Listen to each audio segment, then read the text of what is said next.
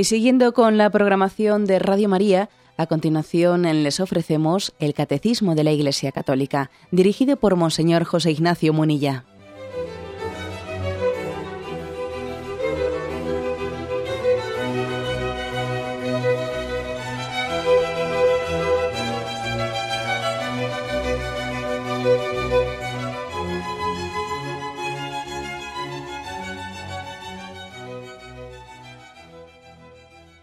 Cordial saludo a todos los oyentes de Radio María. Un día más, con la gracia del Señor, proseguimos el comentario del Catecismo de nuestra Madre la Iglesia.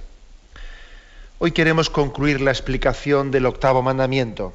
Han sido bastantes los programas que hemos dedicado a ello y hoy ya vamos a concluir. En el apartado final del octavo mandamiento, no dirás falsos testimonios ni mentirás, el catecismo también ha introducido otros temas eh, pues que están ligados a nuestro deber, a nuestro compromiso con la verdad, el uso de los medios de comunicación y el último fue en concreto el tema de la verdad, la belleza y el arte sacro.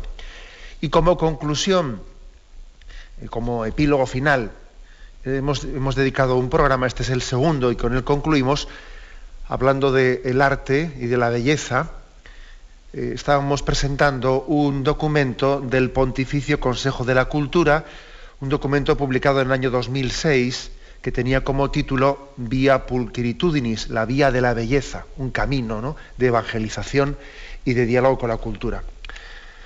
Lo comenzamos a presentar ayer, bueno, hoy vamos a, concluirlo. ¿Cuáles son estas vías, vías de la belleza? ¿Eh? Ayer explicábamos que había como tres caminos, ¿no? Cristo es camino, verdad y vida.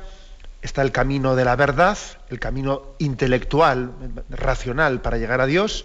Está el camino de la bondad para llegar a Dios, pero también está el camino de la belleza. Y intentábamos eh, pues, argumentar por qué en esta cultura actual de nuestros días, de nuestro tiempo, tiene una especial importancia este camino de la belleza. Bueno, pues, ¿cuáles son las vías de la belleza? Para dialogar con las culturas contemporáneas, eh, esa vía de la belleza nos ofrece especialmente tres pistas privilegiadas, tres. La belleza de la creación, la belleza de las artes y la belleza de Cristo, que es el modelo y prototipo de la santidad cristiana. En primer lugar, me centro en el tema de la belleza de la creación.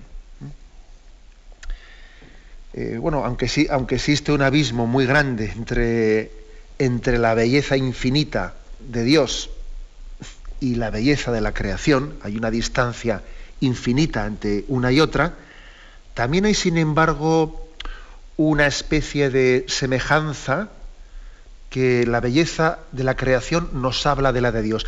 Hay como una especie de, si me permitís, un ascensor, un ascensor, una dialéctica ascendente. ¿Eh? El libro de la sabiduría, el capítulo 13, dice, sí, vanos son por naturaleza todos los hombres en quienes había desconocimiento de Dios y no fueron capaces de conocer por las cosas creadas buenas que se ven aquel que es. Si cautivos por su belleza los tomaron por dioses, sepan cuánto los aventaja el Señor de estos, pues fue el autor mismo de la belleza quien, los creó. Es decir, este libro de la sabiduría dice, fijaros cuánta gente ha habido que antes de acoger el don de la revelación se ha sentido como cautivada por la belleza y ha dicho, ese volcán es Dios, o la lluvia, el trueno, el trueno es Dios. Es decir, le ha llamado Dios a, a la criatura. La criatura le ha parecido algo tan magnífico, algo tan maravilloso, que, incluso ha llegado a idolatrarla. El fuego es Dios, el agua es Dios. Bueno, pues no han tenido la capacidad de entender que, esas criaturas les elevaban, ¿no? Eran como un ascensor, una dialéctica ascendente para remitirles a, una belleza superior. Bueno, pero por lo menos yo digo una cosa, que, quienes, quienes hacían en aquellos, bueno, en aquellos, en aquellas culturas primitivas, quienes hacían eh, una idolatría de la creación y le llamaban Dios a la propia naturaleza, bueno, pues erraban profundísimamente, pero yo digo que por lo menos tenían sensibilidad porque eh, se dejaban se dejaban impactar por la naturaleza. La naturaleza les, les cuestionaba hasta el punto de que pensaban que la belleza de la creación era Dios mismo. No, pues aquí el libro de la sabiduría les reprocha y les dice, no, no, pues la grandeza y la hermosura de las criaturas, a través de ella, por analogía, estamos llamados a contemplar a su autor. Por tanto, es necesario que nosotros tengamos una educación en la que vayamos superando las formas visibles de las cosas naturales de la creación, las vayamos superando y desde lo visible lleguemos a lo invisible. Hasta que, como se profesa en el credo, ¿no? creo en un solo Dios, Padre Todopoderoso, Creador del cielo y de la tierra. En primer lugar, ¿no? Eh, tenemos que mm, cultivar el maravillarnos ante la belleza de la creación, maravillarnos ante ella. ¿eh? tener capacidad de, admiración. La capacidad de admiración del hombre se cultiva. No es que se nace con ella, sí, se nace, pero hay que cultivarla. Acordaros de esa famosa poesía de San Juan de la Cruz, del cántico espiritual, que algunos dicen que es pues, las, de, los momentos máximos de la, de la poesía española. ¿no? Dice, mil gracias derramando pasó por estos sotos con presura, y yéndolos mirando, con solo su figura, vestidos los dejó de su hermosura. Es decir, como que Dios pasó por aquí, y al pasar Dios por aquí, dejó vestido de su hermosura toda la creación. ¿Mm? Bueno, los poetas han tenido una especial sensibilidad eh, para captar la belleza de la creación, y para que esa belleza despierte en ellos eh, una riqueza de sentimientos que les invita a leer dentro. Leer dentro. Eh, leer, eso significa intus legere, ¿no? leer por dentro, para alcanzar lo invisible a partir de lo visible y responder a la pregunta última sobre quién es el artífice de esta belleza. ¿no? Fijaros qué, poesía tan hermosa de San Juan de la Cruz que interpreta así. Por aquí ha pasado Dios cuando uno ve la hermosura de la creación, ¿no? Por aquí ha pasado Dios y ha dejado, ha dejado prendado de su hermosura, ha como ha dejado vestida de su hermosura a la creación. Y al mismo tiempo, la contemplación de la belleza de la creación despierta una gran paz interior. Un signo de que Dios ha pasado por aquí, por la creación, es que me da una gran paz interior afinan el sentido de la armonía, nos da armonía interior, ¿no? Bueno, pues eh, acordaros de ese salmo, el Salmo 8, ¿no? Cuando contemplo el cielo, obra de tus manos, la luna y las estrellas que has creado, que es el hombre para que te acuerdes de él, el ser humano para darle poder. Lo hiciste poco inferior a los ángeles, lo coronaste de gloria y majestad, le diste el mando sobre las obras de tus manos todo lo hiciste bajo sus pies. Señor dueño nuestro, qué admirable es tu nombre en toda la tierra.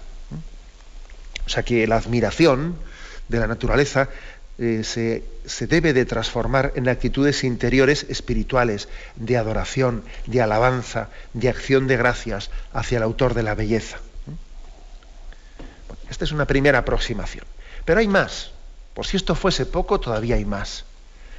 Porque si bella es la creación del mundo, mucho más bella todavía es la recreación del mundo, mucho más. ¿Eh? Porque entre todas las criaturas hay una que tiene una semejanza con Dios, y es el hombre, el hombre creado a imagen y semejanza. ¿eh? Y en su alma espiritual hay una semilla de eternidad. ¿eh?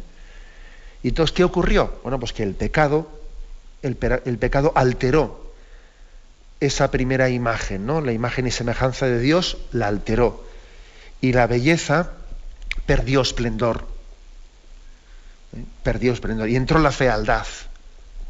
Bueno, pero con la venida del Redentor, con la venida de Cristo Redentor, se devolvió no solo a la belleza original, sino que fue revestido el hombre de una nueva belleza, la belleza inimaginable de una criatura que se le va a dar la condición de hijo de Dios de la filiación divina. Y entonces hay que decir que todavía es más bella, es más bella la recreación que la creación.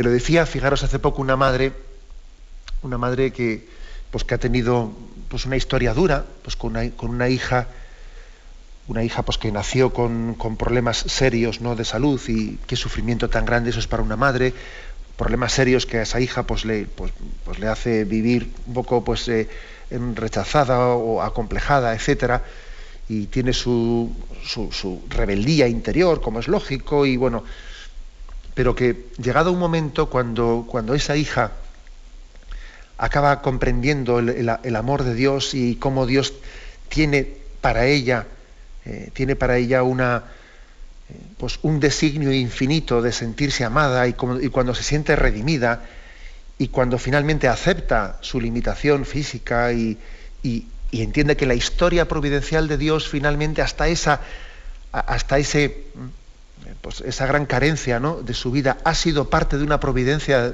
del amor de Dios para que todavía se sienta más querida, pues finalmente no esa madre me comentaba y me decía pues que cómo comprende al final que la falta de belleza, entre comillas, ¿no? la falta de belleza porque su hija hubiese nacido con una serie de deficiencias, esa falta de belleza ha sido compensada infinitamente por la belleza superior de la recreación, del perdón de Dios, de saberse perdonada, de saberse amada infinitamente. O sea que el perdón y la recreación todavía es mucho más bello que el mundo tal y como Dios lo creó. ¿Qué es lo importante? Pues bueno, lo importante es que nosotros, esta creación, la belleza de la creación, no caigamos en ninguno de los, de los dos peligros que han solido, vamos, que, existen hoy en día y que han existido en todos los tiempos. El primero, el peligro de utilizar la creación, ¿eh? utilizarla como un desecho, meramente en su materialidad visible, sin que nos evoque una belleza superior. ¿eh? Usar y tirar, ¿no? Ver todo lo que ocurre a nuestro alrededor sin que nos eleve el corazón a Dios. Ese es el peligro primero. Y el segundo peligro, pues el segundo peligro es el de hacer un ídolo de la creación, que ciertamente también existe en nuestros tiempos. En algunos cultos o grupos neopaganos existe una tentación de de idolatrar la naturaleza como si tuviese una dignidad superior al hombre, ¿no? Esto también existe eh, entre nosotros, ¿no? Una idolatración de la naturaleza. A veces el ecologismo, mal entendido, puede llegar a ser una especie de idolatrización de la naturaleza. Entonces, ni utilizar la naturaleza con un usar y tirar, sin que nos eleve el corazón a Dios, pero tampoco idolatrizarla. Entonces, ¿qué, debemos de hacer para cultivar esta primera vía, vía de la belleza, la belleza de la creación? ¿Qué tenemos que hacer? Pues intentar tener mayor atención hacia la belleza de la creación y la formación humana y cristiana. ¿Eh? Existen, por ejemplo, en el mundo católico algunos movimientos como el escultismo, los scouts, etcétera, que trabajan activamente en la educación, en la educación, en la observación, en el respeto de la naturaleza, y en la ayuda de la educación a los jóvenes para descubrir el proyecto del Dios creador, despertando sentimientos, ¿no? de, despertando una sensibilidad de escucha de la creación. Hay que intentar cultivar la escucha de la creación que narra la gloria de Dios. Y al mismo tiempo también escucharle a Dios en la revelación que nos habla a través de la creación, las dos cosas. ¿no? Eh, es decir, que tenemos que en nuestra catequesis, en nuestra catequesis, eh, suscitar, cultivar actitudes mm, ligadas a, esta sensibilidad, ¿no? como son el silencio, la admiración, la paciencia en la espera, eh, la apreciación de la armonía, el respeto de la ley del, equilibrio natural, el sentido de gratitud, la adoración, la contemplación, todo esto es muy importante. Todo esto es muy importante. Y también es importante, digámoslo también, pues las, las causas justas y equilibradas al mismo tiempo, causas justas y equilibradas en defensa de la naturaleza, que a veces organizan pues, distintas comunidades o movimientos cristianos, inspirándose, por ejemplo, en San Francisco. ¿no? Las causas de un justo y equilibrado ecologismo pues son importantes. El Papa en el Encuentro Mundial de la Juventud que tuvo lugar en Sydney, nos habló de ello en varios momentos. Es verdad que existe por ahí un, tipo ¿eh? de ecologismo que no es cristiano, ¿eh? no es cristiano, que parece que está como idolatrizando la, naturaleza, ¿no? Pero sin embargo sí existe una justa causa cristiana en defensa de la naturaleza, ¿no? En contra de, bueno, pues de una industria pues neoliberal que está esquilmando los recursos naturales eh, y, que, y, que, se olvida de la, necesidad de un, desarrollo sostenible y que tenemos que pensar en las siguientes generaciones y no solo en la nuestra. También esto es importante, ¿no? que los cristianos nos hagamos presente en estas, en estas causas en defensa de la naturaleza, porque es reflejo esa naturaleza de la, de la belleza de Dios. Bien, tenemos un momento de reflexión y continuamos enseguida.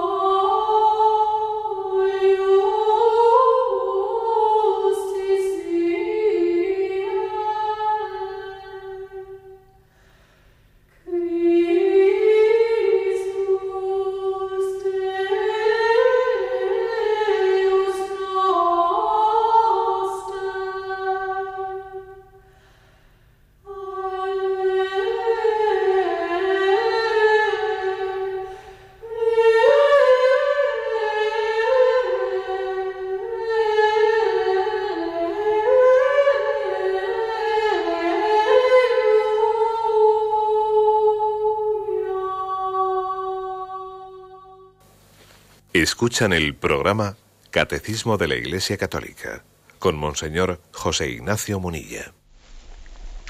Estamos comentando en esta edición del Catecismo un documento del Pontificio Consejo de la Cultura que tiene como título La Vía de la Belleza, en el que se nos habla de que son tres especialmente las vías de la belleza. La, la belleza de la creación, que es la que hemos comentado en la intervención anterior. En segundo lugar, la belleza de las artes, que es la que vamos a comentar ahora, ¿no? La belleza de las artes. Bueno, pues hay que decir que la creación artística tiene una gran capacidad, una capacidad eh, de evocar el misterio inefable de Dios, más allá de las palabras. Las palabras se quedan cortas y el arte eh, hace hablar el misterio de Dios. Es verdad que el arte no es la belleza misma. Esto es importante que un artista lo entienda un artista que está satisfecho de su obra, ¿no? Que entienda, esta no es la belleza misma, sino que es su expresión. Es una expresión que, conforme a los cánones del tiempo concreto en el que ha vivido ese artista, ha podido reflejar un poco, ¿eh? un destello, un destello, un rayo de la belleza suprema.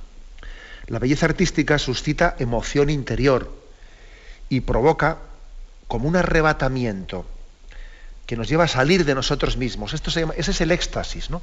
La palabra éxtasis es salir de ti mismo.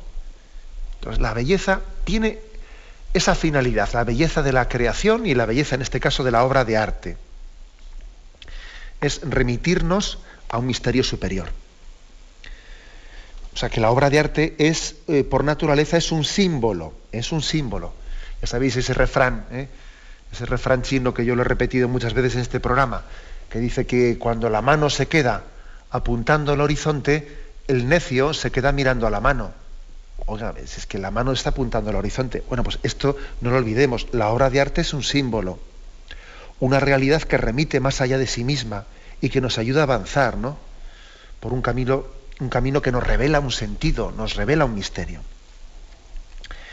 En primer lugar hay que hacer un homenaje a los artistas, ¿no? porque ellos han creado una belleza que ha nacido de, la fe, de su fe, y con una extraordinaria riqueza imaginativa se han esforzado en, un camino interior que ellos tenían de búsqueda continua, se han esforzado en representar la belleza de Dios revelada en Cristo, ¿no? Y lo han hecho de una manera tangible y visible, que es muy atrevido, o sea, es muy atrevido lanzarse a hacer eso, ¿no? Y, este, este documento llega a decir una frase que a mí me ha impresionado. Dice que de alguna manera el artista está como prolongando la revelación. Es como una prolongación de la revelación obrando con las formas, las imágenes, los colores, los sonidos. Le está poniendo como colores, sonidos, imágenes, formas a la revelación. Para que la revelación de Dios nos, nos suene más, o sea, se nos haga más visible, más palpable, ¿no? Es como ponerle notas, ponerle música ¿eh? a la revelación de Dios, ponerle colores, ponerle sonidos. Es muy atrevido lo que hace un artista. Por ejemplo, imaginaos lo que es la capilla Sistina, ¿eh? es impresionante, ¿no? O lo que son la belleza de las abadías, de los monasterios románicos, o que se convierten en auténticos oasis de paz, y en donde se resuena, pues, por ejemplo, esas melodías gregorianas que nos están como elevando. Eh, me acuerdo que aquí tenemos cerca, cerca de nosotros, en Dueñas, la, abadía del hermano Rafael, ¿no? Y recuerdo haber leído la, bueno, pues la crónica de, un, de, una persona que escribía en un periódico y además se decía, decía, de sí misma que no, que no era creyente o que había llegado un, tanto a perder la fe, pero contaba la experiencia que le había supuesto el participar en una liturgia de, la misa de gallo, ¿no? de la misa de Navidad, en esa, pues en esa abadía trapense. Y decía que los monjes, cuando tocaban, eh, tocaban las, las, campanas, porque ahí hay pues una, una cuerda que, cae casi en el mismo presbiterio, enfrente de él, y los monjes tocan esa, eh, casi parece que la campana les, les eleva y luego vuelven a caer hacia abajo, ¿no? Me llamó la atención que en aquel artículo escrito por ese hombre que se había sentido profundamente impactado ¿no? por esa escena de cómo los monjes tocaban las campanas y decía que, era, que le había parecido que esas, esas cuerdas que se elevaban hasta el campanario eran como unas lianas, unas lianas que, que elevaban hasta el cielo. ¿no? Bueno, pues mm, Juan Pablo II, que tuvo una gran sensibilidad, porque no en vano él fue artista, no os olvides que Juan Pablo II, pues él había sido actor de teatro y tenía una sensibilidad muy especial para entender el, arte. ¿no? Él, en una carta dirigida a los artistas, les convocaba a una nueva epifanía de la belleza. Eh, les decía, estáis llamados a, tener una nueva epifanía en la belleza, porque la crisis que ha podido tener el siglo XX o que puede estar teniendo el siglo XXI en sus inicios, eh, es una crisis también de los artistas. Eh, ¿Por qué en este momento el arte produce menos eh, manifestaciones de, la belleza que intentan traslucir o reflejar la belleza de Dios? Porque en el fondo también existe, también la crisis actual está lógicamente afectando al mundo de los artistas. Entonces Juan Pablo II les pedía que hiciesen el esfuerzo de de tener una nueva epifanía de la belleza, un nuevo diálogo entre fe y cultura, entre iglesia y arte, subrayando pues, pues la, necesidad que tenemos de que los artistas nos estén como eh, prolongando ese misterio de la belleza de Dios. Que tenemos que ser, les decía, les decía a los artistas, custodios de una belleza, de una belleza de la cual el mundo está verdaderamente necesitado. Y al mismo tiempo que nos dirigimos a los artistas, también tenemos que dirigirnos a aquellos que van a ser receptores de las obras de arte y tenemos que educar en acoger esa belleza. Porque esas obras de arte inspiradas por la fe cristiana, pinturas, mosaicos, esculturas, arquitectura, marfiles, orfebrería, que si poesía, obras musicales, teatrales, eh, películas, coreografías, tienen un potencial enorme, tienen un potencial muy grande Pero claro, eh, ese potencial se aprovecha o se desaprovecha en la medida en que uno también esté educado en acogerlo. En acogerlo. Entonces, por ejemplo, existe un problema muy serio con un analfabetismo bíblico impresionante que puede esterilizar la capacidad de comprensión del arte cristiano. Por ejemplo, yo he ido a ver la película de las crónicas de Narnia, que es una maravilla de película, yo se la, aconsejo a todo el mundo, Crónicas de Narnia, tanto la primera parte como la segunda, y es una fábula, eh, una fábula, eh, pues está en, vamos, en torno en dibujos animados, ¿no? Pero es una fábula maravillosa de la historia de la salvación, ¿no?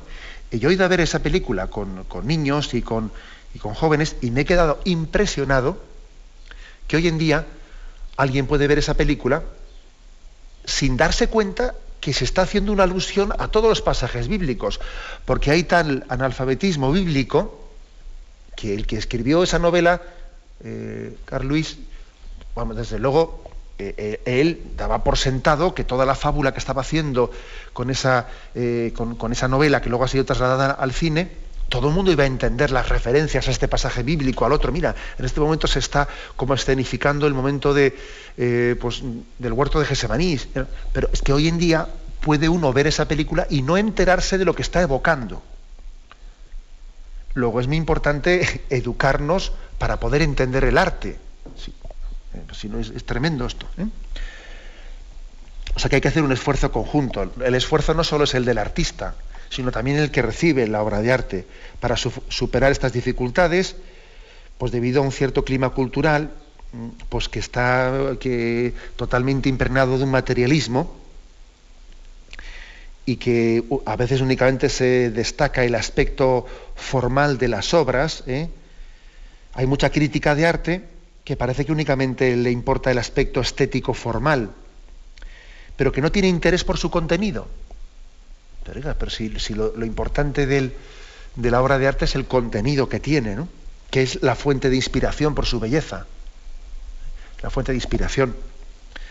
Yo, por ejemplo, he, escuchado algunas eh, críticas artísticas sobre estas películas que, he comentado, la primera y segunda parte de Crónicas de Narnia, y me quedé impresionado de cómo se puede hacer una, una crítica artística, pero sobre aspectos, digamos, estéticos formales, sin entrar para nada en, los contenidos, en qué quiere decir, o sea, en el intento que ha tenido el autor de expresar la historia de la salvación. Se puede llegar como a esterilizar el arte. Cuando, cuando se hace esto, se esteriliza el arte sagrado, el arte sacro. Porque se está como secando el, flujo vivificante de la vida espiritual que encierra, ¿eh? que encierra ese contenido. Bueno, en resumen, pues en resumen hay que decir que, que el arte sacro, es un instrumento de evangelización y de catequesis. ¿eh? Y Juan Pablo II lo insistía mucho, que tiene, un formidable potencial de catequético y que tenemos que cuidarlo mucho. ¿eh? Que la imagen también es predicación evangélica. Fijaros, es mm, en cuántos lugares las obras maestras, eh, la pintura, era la Biblia de los pobres era la Biblia de los pobres. Algunos le llamaron las, escalas de Jacob.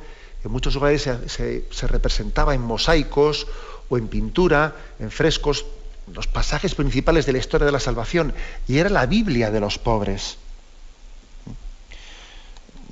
Era como una especie de visión de Dios. Si la vida eterna será la visión de Dios, era como un adelantar la visión de Dios viendo los pasajes bíblicos gráficamente expresados. Y aquí tenemos que concluir pues, que hay que pues, introducir una educación apropiada del lenguaje de la belleza, recuperar los estudios del arte sacro cristiano allí donde se hayan perdido, y además también poner las condiciones para renovar la creación artística, la comunidad cristiana, poner las condiciones para que los artistas eh, tengan también su espacio en el seno de la Iglesia, porque hay que decir, bueno, pues que ha habido siglos en los que la Iglesia ha sido mecenas totalmente del arte y hoy en día pues, pues no es así. Y, mayoritariamente los artistas desarrollan su trabajo en el mundo, o sea, fuera ¿eh? de la Iglesia, ¿no? expresando al servicio bueno, pues de, los, de, los, de las administraciones civiles que son las que tienen dinero, claro, hablando, hablando claro. ¿eh? En un tiempo era la iglesia la mecenas de los artistas y hoy en día una parte muy grande, ¿no? yo diría, vamos, mayoritaria, pero vamos, abrumadoramente mayoritaria, pues trabajan para las administraciones civiles. ¿no?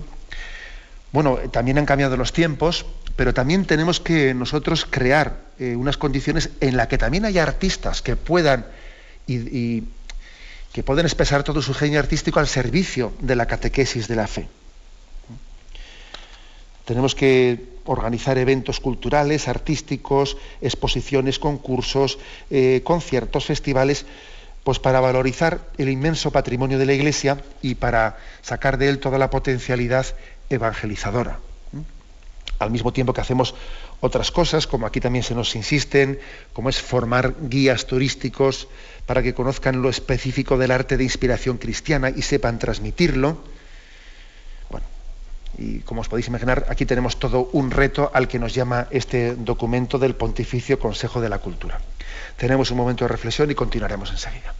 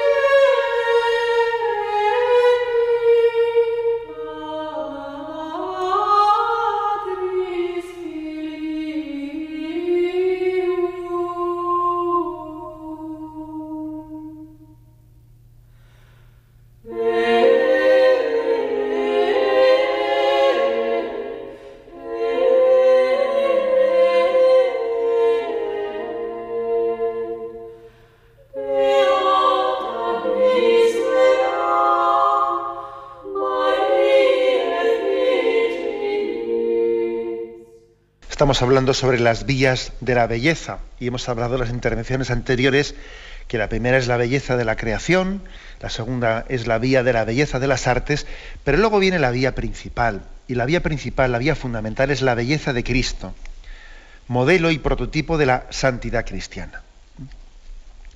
Entonces hay que decir que, para nosotros la belleza principal es la, la del testimonio de una vida transformada por la gracia. Eso es lo principal. Testimonio de una vida transformada por la gracia, que es capaz de hacerlo todo nuevo y regenerarlo todo.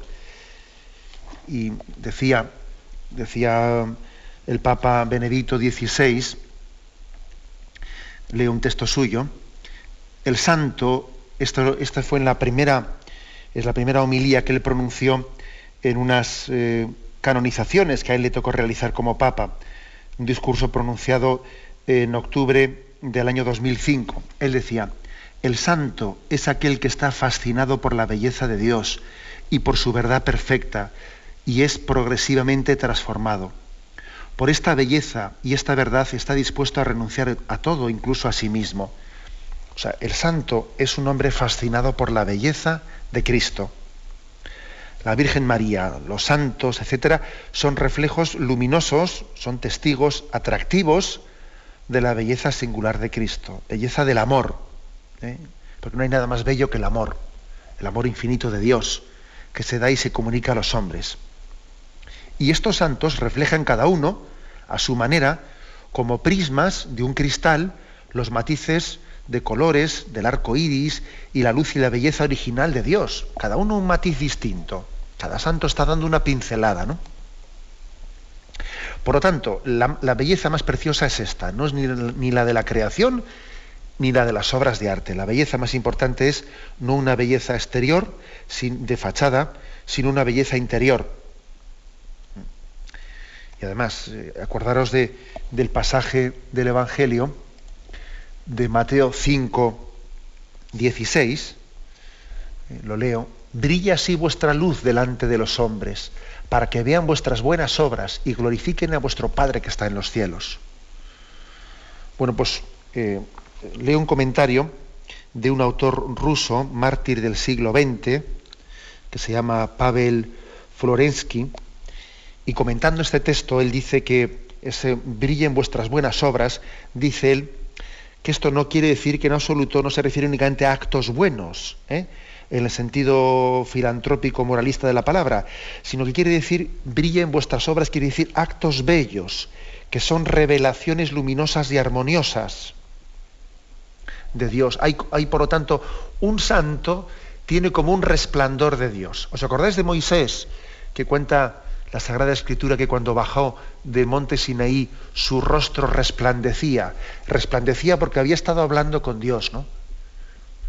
Y su rostro destellaba. Algo así le pasa a un santo, que, tiene su vida, tiene un rostro luminoso porque está, eh, está iluminado por una luz interior. Luego, la belleza más importante es la belleza de los santos. Por eso en el programa de ayer os insistí ¿no? que las arrugas de la Madre Teresa de Calcuta son muy bellas. ¿eh? Es la belleza de la santidad. Y por último, este documento, este documento nos habla, incluido en este tercer aspecto, nos habla de la belleza de la liturgia. ¿eh? También importante, la belleza de la liturgia. Eh, incluso se nos, se nos, remite a un pasaje que el entonces cardenal Ratzinger comentó él en el contexto de una conferencia del Congreso Eucarístico Nacional Italiano. Él comentó, hizo pues, una, una referencia a, que, a, la leyenda relativa a los orígenes del cristianismo en Rusia, ¿no? En la actual Rusia, según la cual esa, en esa leyenda, el, entonces el príncipe Vladimiro de Kiev se decidió adherirse a la, a la iglesia de Constantinopla tras haber escuchado que unos emisarios que habían mandado a aquella ciudad y que habían asistido a una solemne liturgia en la Basílica de Santa Sofía, le, mandaron al príncipe, le dieron esa especie de crónica, ¿no? Le dijeron, eh, no sabemos si estábamos en el cielo o en la tierra, allí experimentamos que Dios habita entre los hombres. Es decir, eh, que en la historia, en la historia o la leyenda de la conversión de Rusia, eh, está en sus orígenes que el príncipe se conmovió por el testimonio de la belleza de la liturgia. Eso fue un poco lo que determinó la conversión del príncipe, ¿no? Lo que le convenció no fue tanto una verdad eh, eh, argumentada, ¿no? Lo que le maravilló fue el misterio celebrado en la liturgia. ¿eh? Para el creyente, para el creyente la belleza de la liturgia trasciende la estética. Esto es importante que insistamos. Para nosotros la belleza trasciende la estética, es mucho más. Permite el paso, la belleza cristiana, del mm, para mí esta belleza me gusta mucho y es para mí. No, no, es para Él. ¿eh? Eh, la belleza es para Dios, por medio de Dios, con Dios y en Dios. Se trata de estar ante Dios y de dirigir la propia mirada sobre Él. ¿no? Entonces, de esta manera la liturgia se vuelve misionera. Es capaz de dar testimonio a los que asisten a la liturgia, a los que participan en ella, de manera que se dejen arrebatar por la liturgia y sean elevados al corazón de Dios. No sé si habéis oído hablar de Paul Claudel, un poeta y dramaturgo francés que tuvo su conversión durante unas eh, vísperas en la noche de Navidad en Notre Dame de París. Asistió eh, así casualmente a aquellas, aquellas vísperas y en el rezo del Magnificat se sintió conmovido por aquella liturgia y, entonces leo literalmente un párrafo suyo, dice, fue entonces cuando se produjo el acontecimiento que domina toda mi vida. De repente mi corazón se sintió tocado y creí. Creí con tal fuerza de adhesión, con tal arrebatamiento de todo mi ser, con una convicción tan poderosa, con tal certeza, que no me quedaba la menor duda. Y que después todos los libros, todos los razonamientos, todos los azares de mi vida agitada no podrían quebrantar mi fe ni a decir verdad tocarla siquiera. Es decir, este es otro testimonio más, como el puesto, como ha puesto el de el príncipe, el príncipe Vladimiro de Kiev, otro testimonio de nuestros días, ¿no? más, mucho más cercano, de Paul Claudel, que nos habla de que también la liturgia le conmovió y le arrancó la conversión. ¿eh? Que como digo, la belleza de la liturgia no es una vera belleza formal, es un encuentro con el misterio de Dios. Entonces, bueno, pues este documento el de la vía de la belleza, hace un llamamiento a que cuidemos la belleza de la liturgia. Porque hay que reconocer que, en, la, en, la, medida en que nos hemos secularizado y que también la secularización ha entrado en nosotros, pues que en los últimos decenios se ha llegado a olvidar este aspecto de la belleza de la liturgia y se ha dado igual una excesiva importancia unilateralmente a la dimensión pedagógica, ¿no? y a la voluntad de hacer la liturgia muy comprensible y que sea muy eh, con signos entendibles para todos y tal. Sí, bueno, está, habrá que verlo y, habrá que. pero olvidando otra función principal de la liturgia, que es la de introducirnos en un misterio que nos supera completamente. Esto, esto, es muy importante. ¿eh? Que la liturgia expresa una belleza de comunión con Dios y que la belleza tiene una armonía que se traduce en gestos, en símbolos, en palabras, y, que hay que cuidar ese espíritu. ¿eh? Y que hay que tener cuidado de que la superficialidad, la banalidad o la negligencia en las celebraciones litúrgicas, pues no acaben, acaben haciéndola, sí, muy comprensible, muy comprensible, pero que no nos eleva a Dios y no es un camino para elevarnos hacia Dios. ¿no? La liturgia es hermosa eh, en la medida en que manifiesta el misterio del amor y la comunión con la belleza. ¿no? Y entonces, pues digamos que concluyendo esta explicación que estamos haciendo, ¿cuál es la conclusión a la que tenemos que llegar?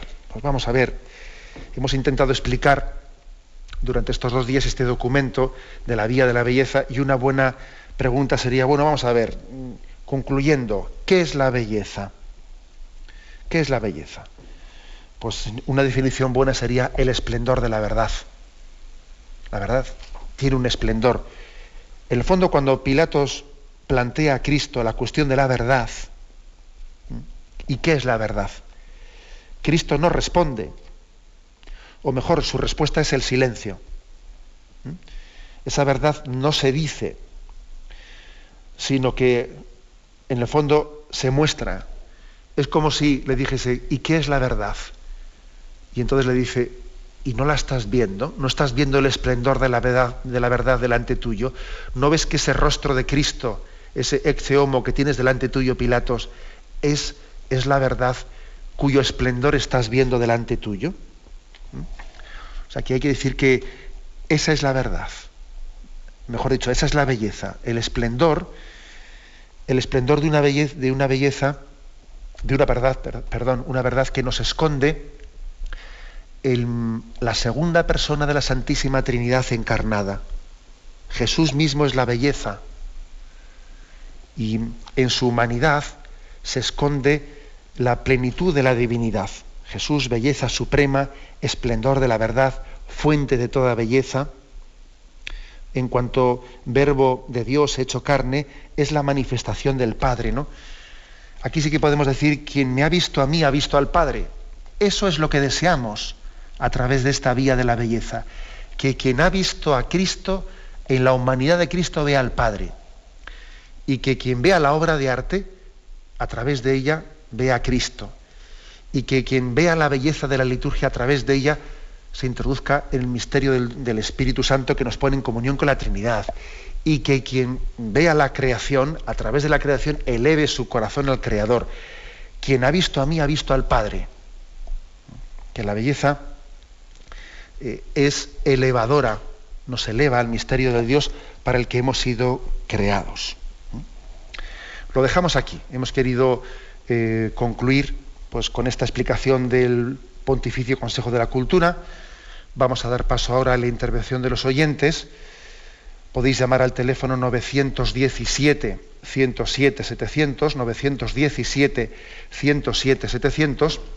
Como hacemos siempre cuando terminamos pues un, un capítulo entero del catecismo, en este caso concreto hemos terminado el octavo mandamiento, no dirás falsos testimonios ni mentiras, también dedicaremos eh, pues mañana específicamente un programa para la, intervención de los oyentes, eh, para formular vuestras preguntas. Si Dios quiere, mañana dedicaremos de 8 a 9 de la mañana el programa para vuestras preguntas. Pero ahora también eh, tenemos 10 minutos y podéis llamar para realizar vuestras preguntas.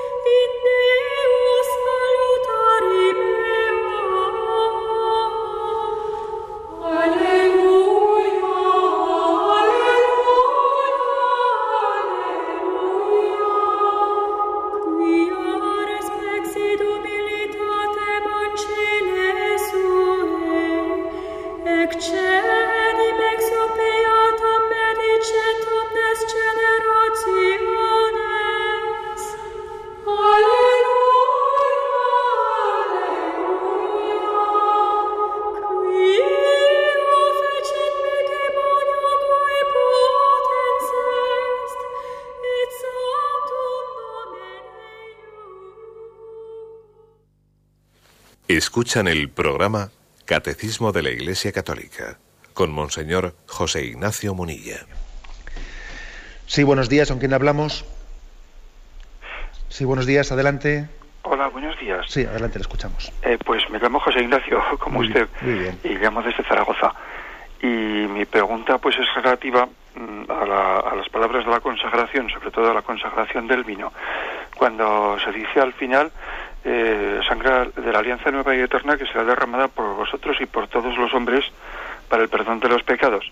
Pero sin embargo, en latín decía eh, por vosotros y por muchos, quid pro et pro multis e fundetur, en remisión en eh, y bueno pues mi pregunta era efectivamente mm, cómo es que la traducción no responde o sea eh, cómo es que se dice que será derramada por todos y no por muchos porque hay una cierta diferencia no y además pues inquieta un poco De eh, a decir verdad Vamos a ver, pues la pregunta que hace el oyente es interesante. Es cierto que, que literalmente en el original dice eh, por multis, dice por muchos. Y de hecho, vais a ver que en poco tiempo, posiblemente en el espacio de meses o de, o de, va- se va a cambiar, y porque la Santa Sede le ha pedido eh, a, todas las conferencias episcopales que seamos literales en la traducción. En algún país como México ya se ha cambiado, y si uno va a misa a México ya ve que la consagración dice será derramada por muchos y no dice por todos. Eh, y también en España se va a cambiar para que la traducción sea literal. A ver si, expl- si explico un poco esto para que no líe a los oyentes. En primer lugar, se hizo esta traducción cuando, cuando, se, cuando se dejó de celebrar en latín y se pasó al castellano, pues se optó por esta elección de será derramada por vosotros eh, y por todos los hombres. ¿Por qué se optó por esto? Porque era una, traducción más pedagógica, más pedagógica. Porque eh, si hubiésemos traducido por muchos, alguno hubiese pensado, anda, entonces Cristo no murió por todos, murió por algunos solo. Y esa sería una interpretación falsa, sería una interpretación herética. Cristo murió por todos, no solo por algunos. Es más, está condenado explícitamente en algún concilio de la Iglesia eh, esa interpretación de que Cristo murió únicamente por los que se iban a salvar, que por los otros no murió. No, no, eso no es verdad.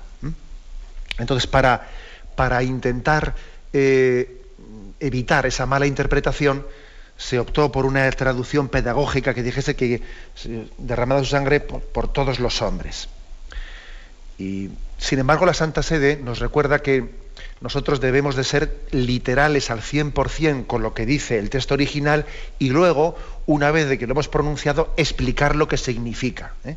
Porque hay que decir que en el lenguaje bíblico, en el lenguaje en el griego, porque el original es griego, latín, al fin y al cabo es traducción ¿eh? del Nuevo Testamento que está en griego, eh, el, el texto, digamos, el término original, que la sangre de Cristo fue derramada por muchos, ese por muchos es una forma, una forma gramatical, es un, un giro, un giro griego que quiere decir por todos.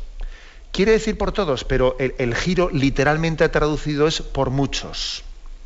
Con lo cual, ¿qué es lo que ha optado la Iglesia? La Iglesia ha optado por decir, vamos a ver, traduzcámoslo literalmente, diciendo que es por muchos, porque literalmente así lo dice, y luego expliquemos que el giro, el giro griego, quiere decir por todos. Entonces es una, una pequeña opción, y la opción que, ha hecho la Iglesia finalmente es pedirle a la Santa Sede, a todas las conferencias episcopales, que seamos literales. Vais a ver cómo en los próximos meses o, o años esto se va a cambiar en todas las conferencias episcopales del mundo, pero explicando, explicando que el término de que Cristo se entregó por todos, perdón, por muchos, quiere decir que se entregó por todos. ¿eh?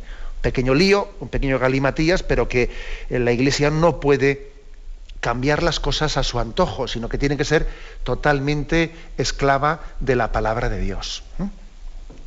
Bueno, adelante, damos paso a un siguiente oyente. Buenos días. Soy Flora de Palencia. Adelante, le escuchamos. Yo le escuché una conferencia que dio usted en Valladolid en la que decía mm, pues una cosa que me llamó la atención. Mm, creo que fue así. Usted decía que si su oración, que si en su oración tenía que llegar a siete, pero solo llevaba, llegaba a cuatro, que, que no servía esa oración. Vamos a ver, yo creo que ese es, eh, ya me imagino a qué se refiere usted, yo creo que no hablaba tanto de la oración cuanto de la caridad. y además creo que es un tema que, yo, que es un ejemplo que he puesto yo aquí mismo en la, en la radio. ¿eh? En la radio únicamente en alguna conferencia que le haya dicho. El Catecismo de la Iglesia Católica dice, ahora no sería capaz de buscarlo, en qué, en qué punto, que la virtud de la caridad crece en la medida en que la ejercitemos plenamente. ¿eh? Si yo tengo siete grados de, caridad, pero claro, únicamente ejercito cuatro, no voy a crecer nunca en caridad pero si uno crece, si, uno mm, está desarrollando los, los, siete talentos que tiene de caridad, pues ocurre que para la próxima tiene ocho, tiene o tiene nueve. A veces solemos desarrollar los talentos de caridad que Dios nos ha dado muy por debajo de nuestras posibilidades. Y eso hace que con el tiempo se vaya encogiendo nuestra caridad, se va encogiendo, porque tenemos más capacidad de expresarla y desarrollarla, y no lo hacemos. ¿eh? A eso me refería, ¿eh? más a la caridad. Adelante, vamos paso a un siguiente oyente. Buenos días. Sí, buenos días. Eh, me llamo Consuelo. Adelante, Consuelo. Mire, padre, yo es que doy clase de, arte y siempre tengo tengo la necesidad como de encontrar escritos que expliquen un poco todo este tema, si, si fuera posible que me dijera hasta alguno. Y luego que me explicara qué opinión tiene usted sobre cómo el arte actual se ha reducido a una mera expresión, se ha desvinculado de, de la belleza y entonces eh, se ha subjetivizado, vamos, depende del que lo hace y del que lo ve. Pues en primer lugar le, diría que le aconsejo que, compre usted en, la editorial BAC. En la editorial BAC existe, está en BAC Documentos, está publicado este, vamos, este documento que estoy comentando estos últimos dos días, ¿no? del Pontificio Consejo de la Cultura. Pero además del documento que yo he comentado, también hay más conferencias, una de Bruno Forte, otra del Cardenal de Madrid, don Antonio María Rouco, etcétera, conferencias interesantes que fueron pronunciadas en el contexto de, esta plenaria del Pontificio Consejo de la Cultura. ¿eh? Me parece que eso le puede, ayudar. En segundo lugar, pues yo creo que usted tiene toda la razón. ¿eh? Creo que estamos, el, el momento de subjetivismo y relativismo que vivimos eh, también ha hecho que muchas obras de arte sean un perfecto espejo de la crisis interior de quien, de quien la realiza. En vez de ser el artista un instrumento, un instrumento para reflejar la belleza de un misterio superior, deja de ser un instrumento de Dios para ser Él el que cree eh, entre comillas, la belleza a imagen de su subjetividad. ¿eh? Con lo cual eh, cambia la cosa totalmente. ¿no? La obra de arte deja de ser un icono y es un espejo de la crisis interior. Claro, cambia totalmente la cosa. Fijaros que los artistas, los artistas cristianos de, especialmente los orientales, antes de ponerse a hacer una obra de arte, solían hacer un retiro en el que ayunaban ayunaban, lloraban. ¿Y por qué ayunaban? Ayunaban porque ellos iban a intentar reflejar el misterio, el misterio divino, y entonces eh, entendían que tenían que intentar ellos desaparecer, ser instrumento, desaparecer.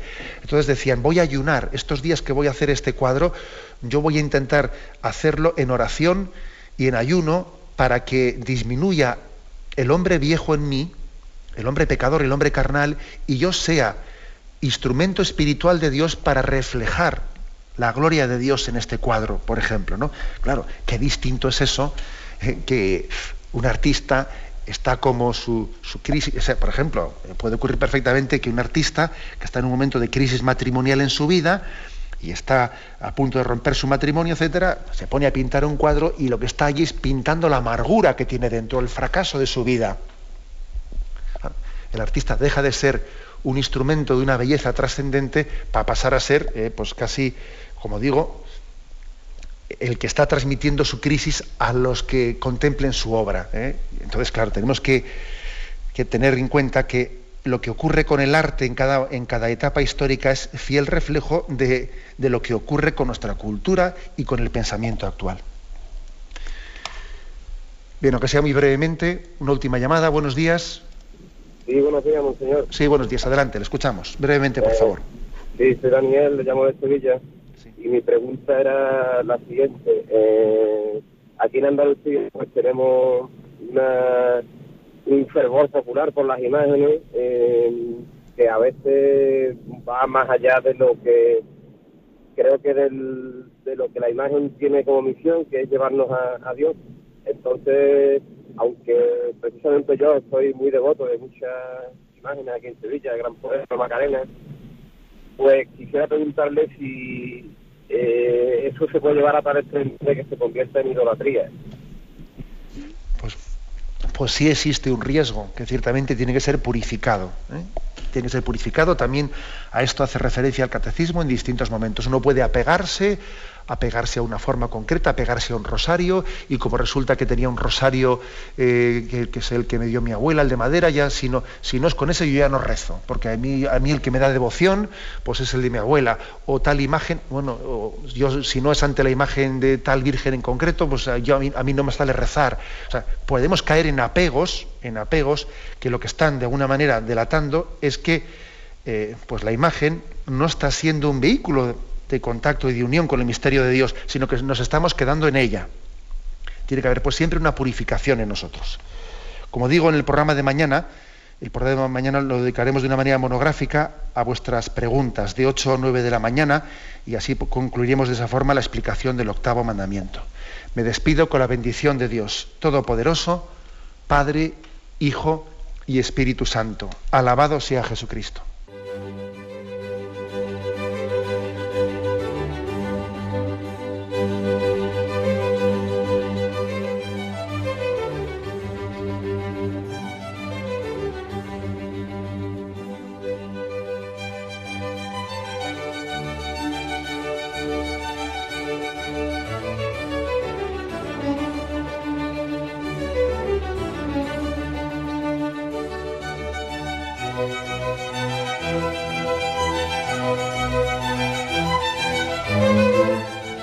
Han podido escuchar en Radio María el Catecismo de la Iglesia Católica, dirigido por Monseñor José Ignacio Munilla.